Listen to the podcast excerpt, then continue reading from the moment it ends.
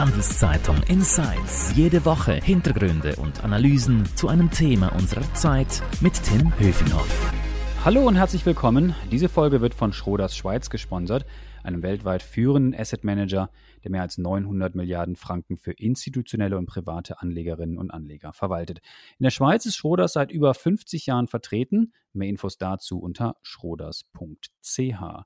Jetzt reden wir aber über unser heutiges Podcast-Thema und dazu begrüße ich meine Kollegen Michael Heim und Ralf Pöhner. Hallo, ihr beiden. Hallo zusammen. Hallo. Wir reden über Inflation, was das ist, warum uns das sorgen muss oder eben nicht sorgen muss und was das alles bedeutet für mich als Konsument, für meinen Lohn und was die Folgen sind für unsere Wirtschaft und den Rest der Welt. Inflation, ihr beiden, Geldpolitik, das sind ja oft mal so sperrige Themen. Jetzt aber ähm, ist das Thema Inflation ein Riesenthema. Äh, Ralf, warum ist das eigentlich so? Warum reden wir jetzt mehr darüber? Gut, es begann in anderen Ländern, in Amerika, in Großbritannien, in, in Europa, im EU-Raum. Dort kamen plötzlich äh, Teuerungsraten, die deutlich über den Erwartungen lagen. In äh, Amerika stiegen die Preise im November um fast 7 Prozent verglichen mit November 2020. Das war der höchste Sprung seit 40 Jahren und das gibt dann zu denken. Äh, momentan geht es eigentlich vor allem, können uns ja eigentlich die Benzinpreise in Amerika egal sein, aber es geht um eine weitere Folge. Man befürchtet, dass die Notenbanken die Zinsen erhöhen und die müssen ja was dagegen tun. Und dann würden vielleicht durch das die äh, zaghafte Erholung abgewürgt und das wäre natürlich ein Problem für uns alle. Mhm, mh. Michi, jetzt habe ich was von Amerika gelernt, ich habe was von Raten und Preisen und Gefahr gehört. Äh, bin ich safe hier in der Schweiz oder muss ich das auch noch sorgen? Also ich, ich bin nicht deine Versicherung, aber ich finde schon, man muss da mal ein bisschen einen Schritt zurück machen. Ja, USA, da gehen die Preise durch die Decke, auch in Europa steigen sie sehr stark, aber wir sind in der Schweiz, wir haben eine eigene Währung und wir haben ein bisschen eine andere Konstellation. Und da tut es sicher gut, wenn man das mal mit, mit ein bisschen Ruhe ähm, anschaut und auch anschaut, was ist der Unterschied, weil wir sind im Moment in einer deutlich anderen Situation als in den erwähnten Ländern äh, USA oder in diesen europäischen äh, Ländern, weil selbst die zuletzt sehr hohe Inflation war bei uns bei 1,6 Prozent. Also das war im November, im Oktober hat es schon ein bisschen angezogen. Da, da sind wir jetzt etwa 1,6 Prozent. Das ist immer noch im Zielband von 0 bis 2 Prozent. Also das, was die Nationalbank anstrebt als mhm. Ideal. Mhm. Und ähm, man erwartet jetzt, vielleicht zieht es noch ein bisschen an, aber wenn ich die letzten Prognosen der Nationalbank anschaue, dann, dann rechnet die eigentlich schon damit, dass das bald wieder sinkt, dass wir nächstes Jahr aufs ganze Jahr 1,0 haben, dass wir aufs 2021 sogar nur 0,6 haben werden. Also das sind die Zahlen, die wir hierzulande haben. Und das sollte doch zumindest ein bisschen relativieren, ähm, wenn wir uns diese, diese Ängste anschauen, die halt zu Recht in den USA umgehen. Mhm. Also du drückst ein bisschen äh, auf den äh, No-Panic-Button sozusagen. Aber ich würde ganz gerne mit euch nochmal einen Schritt zurückgehen. Also nicht jeder hat vielleicht Wirtschaft studiert und sich mit dem Thema so intensiv beschäftigt. Was heißt denn das jetzt genau Inflation? Also wenn ich jetzt für, wie du es erwähnt hast, äh, Ralf, äh, für das Benzin plötzlich äh, sehr viel mehr zahle oder mein Bier teurer wird, oder was heißt das denn konkret, Ralf? Ja, konkret heißt es schon natürlich eigentlich Teuerung und das heißt auch Geldentwertung. Das heißt, äh, mein Einkommen ist am Ende des Jahres weniger wert als am Anfang des Jahres ähm, und ab einer bestimmten Grenze wird es dann problematisch. Mhm. Und äh, man muss, äh, Inflation übrigens ist ja immer die Rede von den Konsumgüterpreisen, also was wir im täglichen Bedarf bra äh, brauchen. Äh, das sind viele Sachen, für die wir auch Geld ausgeben, gar nicht dabei. Äh, das sei das äh, Anlagen, sei das Kunst, sei das Immobilien. Das muss man auch noch beachten. Mhm. Also es gibt so einen Warenkorb, Michi, der wahrscheinlich ja. dann abbildet, wie hoch die Preise steigen. Genau, also das ist dieser Landesindex der Konsumentenpreise und da, da ist eigentlich alles drin, wie Ralf gesagt hat, was unsere Alltagsgüter angeht. Und wirklich, es geht immer nur um Konsum. Es geht nicht um, ums Geldanlegen, es geht nicht um Wertgegenstände. Mhm. Und wenn ich jetzt lese, wie in Ländern wie der Türkei beispielsweise, wenn die Preise da um 20 Prozent steigen, ja, das merkt man dann schon, aber nochmal ganz allgemein, vielleicht volkswirtschaftlich, ökonomisch betrachtet, äh, Michi, warum ist das dann so schlimm, wenn die Preise steigen? Also Ralf hat ja schon ein paar Dinge auch erwähnt.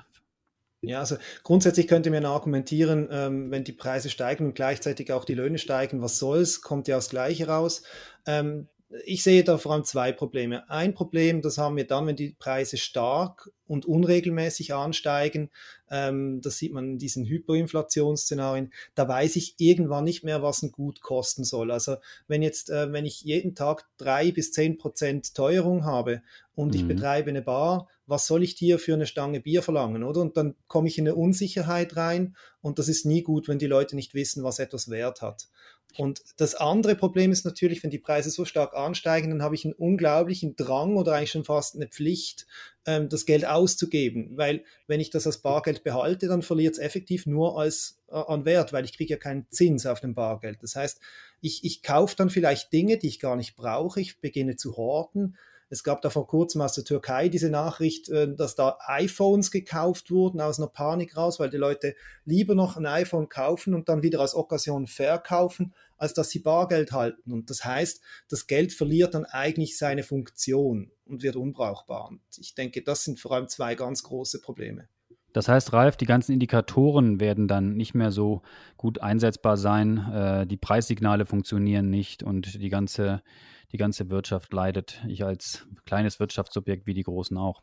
Ja, mir fällt eigentlich als Vergleich ein, es ist einfach so, die Wirtschaft kann immer mal stolpern und sie kann umfallen, es kann äh, einen Börsencrash geben, es kann eine Rezession geben, es kann so etwas geben äh, wie, wie diese äh, Covid-Krise, wo alles ins Taumeln kommt, aber dann ist der Boden immer noch fest und wenn die Inflation ist quasi wenn die zu stark ist, ist das quasi ist dann der Boden auch noch ein Glatteis, weil ich gar nicht mehr mhm. weiß, auf welche Basis ich das Ganze berechne. Mir fällt die Geschichte ein eines äh, und das führt übrigens dazu, dass wir schon ganz langsam uns diesem Glatteis nähern, die mir ein Banker erzähl, erzählt hat, der viel äh, zu tun hat jetzt mit Hypothekenkrediten und der gesagt, dass äh, für Bauprojekte, viele Bauprojekte schon in der Schweiz im nächsten Jahr äh, geben Handwerker, Zulieferer momentan äh, keine Offerten mehr ab, weil sie selber nicht wissen, welche Preise sie stellen können. Mhm. mhm. Da fängt es jetzt schon ein bisschen an in einem Spezialbereich und da spürt man dann schon, wie es dann plötzlich schwierig wird. Und wie wir es auch hierzulande spüren. Aber ähm, Michael, es ist ja so, dass äh, Inflation verschiedene Folgen hat, positive wie negative. Also ja. nicht jeder ist gleich betroffen und es gibt auch Leute, die profitieren. Ja, also wir haben jetzt das Kurzfristige ähm, schon besprochen. Langfristig würde ich sagen, gibt es zwei, äh, zwei Aspekte. Da muss man einfach schauen, besitze ich mehr Geld oder schulde ich mehr Geld? Bisschen blöd gesagt. Also wenn ich, wenn ich jetzt ein Kleinsparer bin und ich habe viel Geld auf meinem Sparkonto, dann bin ich sicher ein Opfer von Inflation, weil wenn der Zins da kleiner ist als die Teuerung, dann heißt das, dass ich jedes Jahr eigentlich an realem Wert verliere. Auf der anderen Seite kann man das natürlich umkehren. Wer profitiert von Inflation? Jeder, der, der Schulden hat und vor allem der mehr Schulden besitzt, als, als er Bargeld hält, oder? Weil wenn ich dann eine Hypothek habe oder das ist vielleicht ein schlechtes Beispiel, weil da steht ein, steht ein Haus äh, gegenüber, aber wenn, wenn ich einen Kleinkredit laufen habe und ähm, ich habe 10% Inflation, dann heißt das, dass dieser Kredit eigentlich jedes Jahr 10% an Wert verliert. Und das ist dann gut für mich als Schuldner, weil ich dann weniger zurückbezahlen muss. Das heißt, das ist natürlich auch, ähm, das können für, für Staaten kann das interessant sein, aber auch für Private, die die auf der einen Seite Bankschulden haben, aber auf der anderen Seite vielleicht reale Werte, die dem dagegen stehen und der profitiert dann natürlich auch. Ähm, das sind Profiteure. Ich glaube, die große Frage, und das ist das, was wahrscheinlich die meisten Leute von uns beschäftigt, ist, was passiert mit meiner Altersvorsorge, weil da sparen wir alle ja Geld an, ob wir das jetzt einzeln tun oder kollektiv. Und je nachdem, wie das dann angelegt ist, kann ich da natürlich dann Gewinner oder Verlierer sein. Aber ähm, ist natürlich eine einfache Rechnung, wenn ich 200.000 Franken auf meinem dritten Säulekonto liegen habe, die werden mit einem halben Prozent verzinst aber die Teuerung klettert drauf auf 5%, dann ist klar, dann verliere ich Geld, oder? Und ja. da muss ich mir ähm, Gedanken machen, wie ich das vielleicht besser anlegen kann.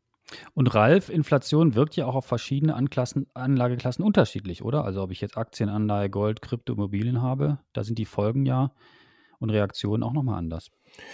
Ja, äh, und vor allem momentan ist es ein bisschen schwierig zu beurteilen, was wirklich gut ist. Also die letzten Inflationszahlen haben, haben, da haben die, hat nicht alles so reagiert, wie man es im Lehrbuch lernt. Also Gold müsste eigentlich an Wert gewinnen weil das ist so das, dass man sagt, ah, das, das äh, kaufe ich mir jetzt, weil das gewinnt dann sicher an Wert. Also das mhm. da verliere ich wenigstens nicht.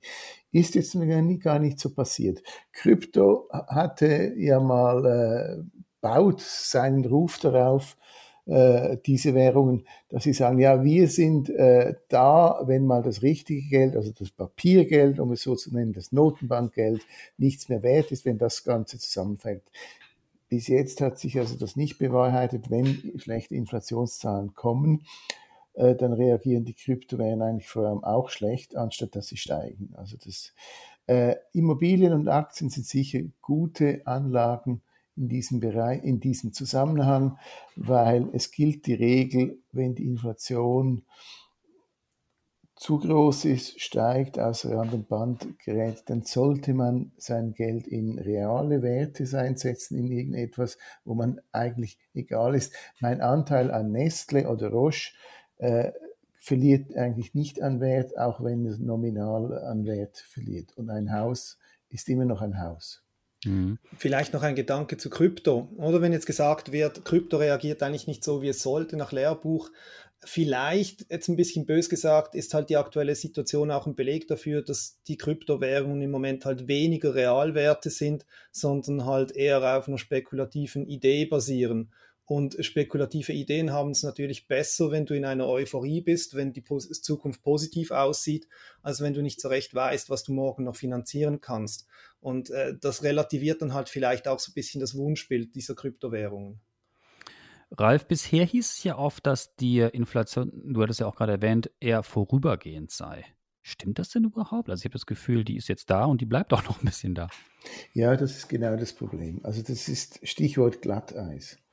Äh, vor drei Monaten haben noch fast alle Ökonomen gesagt, ja, diese Inflation sei transitorisch. Da haben wir ständig dieses Wort gehört. Das heißt auf gut Deutsch vorübergehend. Das war quasi der Konsens.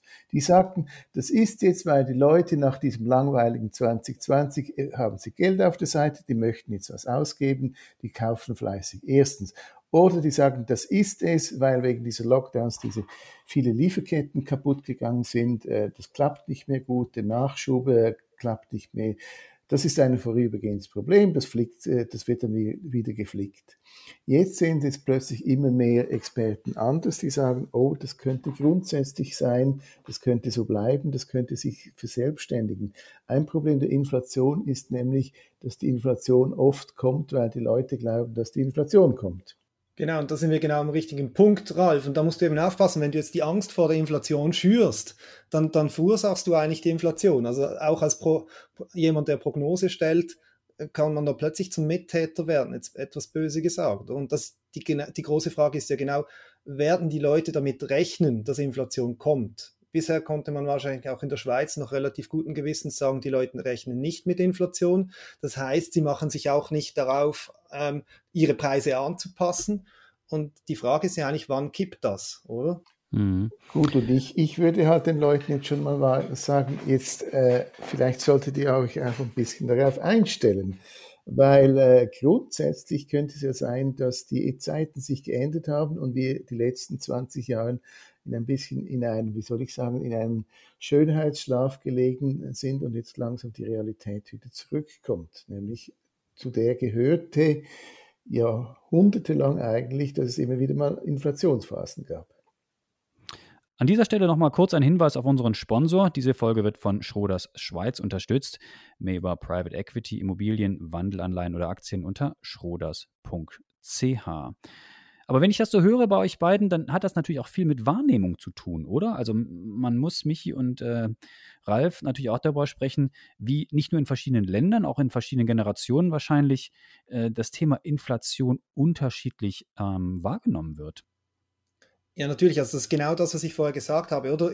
Ähm, einerseits kann man sagen, Inflation beginnt im Kopf. Also wie gehe ich mit dieser, äh, mit diesem Gedanken um? Aber auf der anderen Seite ähm, spielt halt auch mit rein, was bringe ich mit? Was ist mein Background? Wo bin ich aufgewachsen? Also wenn ich mal ein ganz persönliches Beispiel machen darf, ähm, ich habe Jahrgang 1978. Ich gehöre wahrscheinlich zu, zu der Generation oder zur ersten Generation in der Schweiz, die die Inflation nicht mehr richtig erlebt hat. Also meine erste Erinnerung oder letzte Erinnerung an Teuerung hier in der Schweiz ist, wenn ich als Kind am Kiosk das Mickey Mouse gekauft, gekauft habe und da war normal, das hat am Anfang irgendwie 2 Franken 40 gekostet, dann war es mal 2 Franken 50, dann 2 Franken 60 und das ist eigentlich so meine Erinnerung an Preise, die steigen und seither ähm, gab es das in der Schweiz eigentlich fast nicht mehr im Alltag. Und ähm, das prägt natürlich. Und jemand, der äh, zehn Jahre früher als ich aufgewachsen ist, der hat eine ganz andere persönliche Erinnerung an, an steigende Preise. Hm. Ralf, du musst jetzt nicht sagen, wann du geboren bist, aber du kannst sagen, wie deine Inflationserfahrung ist, welche Hefte du gekauft hast oder nicht gekauft hast und äh, was bei dir ähm, preismäßig stark gestiegen ist. Nein, aber grundsätzlich, es ist unabhängig von meinem Alter, ich habe ein bisschen Ahnung von Wirtschaftsgeschichte und man zur Erinnerung zwischen 1969 und 1973 äh, lag die Inflation in, in der Schweiz zwischen 6 und 10 Prozent, also sogar in diesem hochsoliden Land. Wir reden wow. gar nicht von Ländern wie äh, Italien. Es hat ja einen Grund, wieso man am Schluss irgendwie 1000 Lire bezahlen musste, um mhm. einen Kaffee zu kriegen. Die haben ja. nämlich nicht mit 1000 begonnen.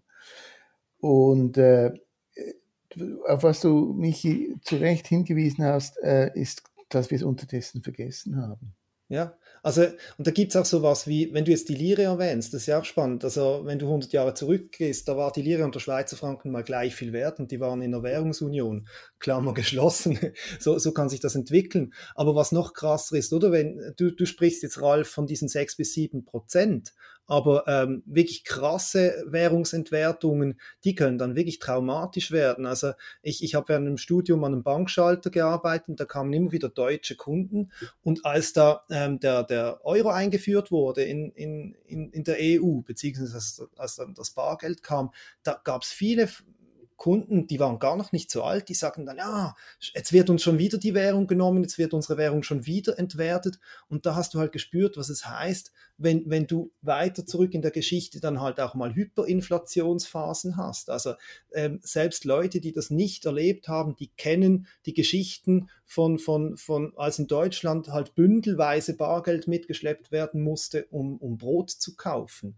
Und das, ich denke, da macht es einen großen Unterschied, ob man so eine Geschichte hat oder ob man wie in der Schweiz eben im, im schlimmsten Fall mal 6, 7, 8 Prozent erlebt hat. Ralf, jetzt lese ich aber, dass äh, die Schweiz ähm, oder die SNB nochmal kräftig Geld druckt, ne? Wird das jetzt nicht ein Problem? Das führt doch zur Inflation. Also. Nein. Hm, sehe ich im Moment auch nicht so. Okay, alles also, gut hierzulande. Also in der Theorie stimmt es ja schon. Wenn mehr Geld da ist, ist die einzelne Geldnote eigentlich weniger wert. Das ist die ökonomische Logik. Aber das Geld kann natürlich auch anderswohin fließen und das merken wir momentan genau auch in der jetzigen Situation. Die Preise spielen nämlich verrückt in gewissen Bereichen. Im Aktienmarkt zum Beispiel, in so Sachen wie Bitcoin, in Kunst, in Uhren, in sogenannten NFTs, wo Milliarden reinfließen. Äh, und äh, dort haben wir eine gewaltige Teuerung. Das kann man ja Teuerung nennen. Wenn die Börsenkurse steigen, kann man das auch Teuerung nennen. Mhm. Ja, vielleicht weißt du, Tim, wenn, wenn man über die Milliarden der, der Nationalbankenbilanz redet, ähm, ja, jemandem, der diese Situation damals aus den 70er, 80er Jahren kennt und weiß, was damals falsch gemacht wurde, dem, dem kommt das wahrscheinlich ziemlich, dem wird unwohl, wenn er diese Zahlen sieht. Aber man muss ja auch sehen, was passierte mit diesem Geld und weshalb hat die Nationalbank dieses Geld gedruckt? Das wurde ja nicht gedruckt, um in der Schweiz den Konsum anzuheizen und, und äh, das Geld in die Wirtschaft zu drücken, sondern das wurde gedru äh, gedruckt, um damit ausländische Devisen zu kaufen, um den Schweizer Franken zu schwächen. Das heißt, diese, dieses Geld hatte eine ganz andere Wirkung auf, auf die Schweizer Volkswirtschaft. Das hatte nicht den Zweck, hierzulande irgendwas anzukurbeln, wie das vielleicht in den USA war, als man immer wieder mal die, die Zinsen vor allem gesenkt hat, um die Wirtschaft anzukurbeln. Welche Auswirkungen hat denn die Pandemie? Also was ich bisher verstehe, ist, dass äh, wegen Corona ähm, die Nachfrage eben die Kapazitäten übersteigt, also die Kapazitäten beispielsweise für Güter und Services, die angeboten werden und deshalb natürlich logisch ähm, die Preise auch stark gestiegen sind. Das heißt, Ralf und Michi, wenn die Pandemie äh, im Griff ist und Corona wieder weg ist, fallen auch wieder die Preise oder wie geht es jetzt weiter? Das ist jetzt eben das, äh, die Argumentation mit dem Wörtchen transitorisch, dass es vorübergehend genau. ist. Also die Frage ist ja, ähm, vielleicht muss man da noch ein Bild bringen, oder? Was immer bei der Inflation eine große Rolle spielt, das ist das, das Bild der Spirale. Also kommt da was in den Gang? Ähm, beginnen die Leute Preise zu erhöhen, weil die anderen die Preise erhöht haben, fordere ich mehr Lohn, weil ich weiß, dass Inflation kommen wird. Das heißt, wenn diese Lohnpreisspirale in den Gang kommt, dann ist man in einem Prozess drin, der sich dann wahrscheinlich nicht mehr so einfach aufhebt wenn man das Bild von dieser transitorischen Situation anschaut und das Gefühl hat, ja, jetzt sind halt einfach mal die Preise hochgegangen, weil die Lieferketten nicht mehr so gut funktionieren. Sobald dass das wieder funktioniert, kommen die wieder runter oder steigen zumindest nicht mehr an. Ja, dann hört es wahrscheinlich ziemlich schnell auf. Also das ist die große Frage. Und und dann gibt es noch, noch die Ebene, die Frage, in welche Zeitebene denken wir? Es könnte sein, dass wir jetzt halt wieder mal grundsätzlich in eine andere Phase geraten, und da, da muss man sich das in äh, Rahmen von 20 bis 30 bis 50 Jahren vorstellen, wo die Wirtschaft wieder anders tickt.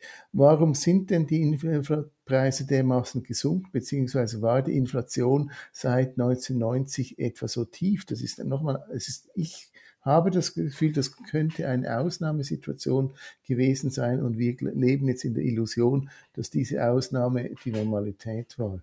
Mhm. Was waren die Gründe? Äh, man erklärt es erstens mit der Digitalisierung, das half mit effizienter zu produzieren, also auch günstiger. Und man erklärt es zweitens mit der Globalisierung, also viele Güter wurden in neue Länder die Produktion verlagert, wo das günstiger gemacht werden konnte. Und sobald ein Land langsam ein bisschen teurer wurde, kam man ins nächste, von China kam man nach Vietnam, von Vietnam nach Bangladesch und so weiter. Und das Problem ist jetzt, beide Kräfte kommen womöglich jetzt langsam ans Ende. Was heißt das für uns Mitarbeitenden hier in der Schweiz? Da, also bekomme ich jetzt so eine Tim, Tim, darf ich da noch was anhängen? Weil da gibt es noch einen wichtigen Punkt, ähm, was auch sehr oft genannt wird für diese Spezialsituation oder wie es, wie es Ralf erwähnt, die Globalisierung hat nämlich nicht nur dazu geführt, dass die Preise gesunken sind, weil wir immer billigere Her ähm, Herstellungsländer gefunden haben, sondern auch der Welthandel an sich hat natürlich preisdämpfend gewirkt, weil stell dir vor, früher, wenn du dir was kaufen wolltest, da gingst du zu Manor oder zu Migro, hattest dort ein Produkt zur Auswahl und hast das entweder gekauft oder nicht. Heute, da machen wir selbst für, für Weihnachtsgeschenke zu, zunächst eine halbe Woche Preisvergleich und bestellen dann beim billigsten Lieferanten, egal ob der aus China kommt oder aus der Schweiz. Und äh, das ist ein nicht zu unterschätzendes Element, weil das hat natürlich zu einer brutalen Preiskonkurrenz geführt und da wird die spannende Frage sein, ob, ob da sich etwas ändert am Welthandel, also ob diese, diese direkte Konkurrenz, ob es da auch wieder ein Zurück in, in, in, in weniger dynamische Märkte gibt. Und da spielt dann halt auch das Stichwort Protektionismus eine große Rolle. Also man beobachtet jetzt sehr, wie überall wieder Grenzen geschlossen werden oder man denkt wieder zunächst in die eigene Wirtschaft. Und das könnte dann natürlich auch zu einem Inflationsschub oder zu einem Teuerungsschub äh, führen. Bin gespannt, wie das weitergeht. Aber nochmal zu meiner Frage, meiner letzten Frage. Was heißt das jetzt für die Menschen in der Schweiz? Also werden die Arbeitgeber beispielsweise ihren Mitarbeitern mehr, mehr Geld zahlen müssen oder ist dafür die Inflation einfach nicht hoch genug? Im Moment sieht man das noch nicht. Also diese Lohnpreisspirale, die hat noch nicht zu, zu drehen begonnen. Jetzt im Herbst bei den großen ähm, GAV-Verhandlungen und so gab es noch keine großen Lohnerhöhungen. Ralf, wie ist deine Einschätzung? Auch da wieder die gleiche Frage, denken wir ein bisschen kurzfristig oder denken wir ein bisschen längerfristig? Es könnte schon sein, äh, dass, dass ein bisschen noch die Ruhe vor dem Sturm ist. Es kommt nämlich noch ein Aspekt dazu unter der langfristigen Perspektive, nämlich der demografische Aspekt. Ähm, es gehen jetzt jedes Jahr ganz große Gruppen von äh, sogenannten Babyboomern in, in Pensionierung. Das Wort Fachkräftemangel hört man immer lauter. Und je mehr sich das verändert, desto mehr haben die äh, Arbeitnehmerinnen und Arbeitnehmer natürlich eine Chance zu sagen, ich will mehr Lohn. Also äh, sie, sie können vielleicht auch darauf pochen, dass bei Inflation äh, das erhöht wird und vielleicht noch ein bisschen mehr, worauf die äh, Unternehmen wieder versucht sind, die Preise weiterzugeben. ich sehe schon. Geldpolitik wird uns noch weiter beschäftigen, die Inflation auch, nicht nur hier, sondern überall auf der Welt. Euch beiden ganz herzlichen Dank, dass ihr euch Zeit genommen habt. Wie gesagt, mehr Infos zum Thema auf handelszeitung.ch. Ihr beiden betreut das Thema ja sehr intensiv und genau.